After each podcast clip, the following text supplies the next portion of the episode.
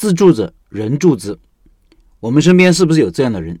出身普通，但一路达官贵人相助，没几年就混得风生水起。我们羡慕的时候，有没有想过别人为什么可以，自己却不行？我们都希望遇到贵人，在人生的关键时候帮自己一把。怎么遇到贵人呢？怎么得到更多人的帮助呢？串串店玉老板有自己的看法。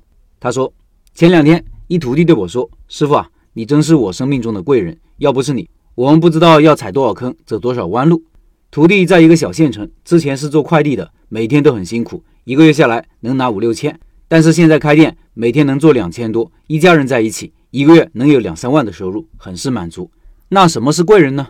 就是在关键的时候能帮助自己一把，或者给你一个机会。”然后使你今后的人生朝着不同的、更好的方向发展。那我也有我生命中的贵人，一个就是老陈和开店笔记。他们至于我，不仅在于当我还是小白的时候学到了很多开店的知识，更多的是在于老陈的人生经历、利他的精神、坚持思考和写作的精神，真的像一盏灯，能够照亮我的前行。这应该就是榜样的力量和价值。在你的生活中有一个活生生的人，他就是通过自己的点滴努力，日日精进，坚持不懈，有所成。我就觉得我也可以有信心和能量。另一个就是我的前老板，一个身价上亿的大佬。当时我刚进公司，老板对我说过一句话，他说：“说啊，我们是相互成就，而且在不同的场合，当着很多人夸我聪明。要知道，我就是一个开小店的小老板，能得到老板这样说，真的是受宠若惊。在我以前的认知中，我觉得我一辈子就是一个普通人，开一家小店就很不错，与那些年薪几十万上百万的人相比，有很大的差距，有不可逾越的鸿沟。”但是老板说，你的综合能力一点也不比他们差，甚至更好，你的上限很高。后来在实际工作中也验证了他的判断。从那以后，我的整个认知获得了重大突破。原来我也可以做到年薪几十万，甚至上百万呀！所以我也更加积极努力的学习和分享，身上也充满了能量。但这里又有个问题，就是大佬或者说贵人为什么愿意帮你？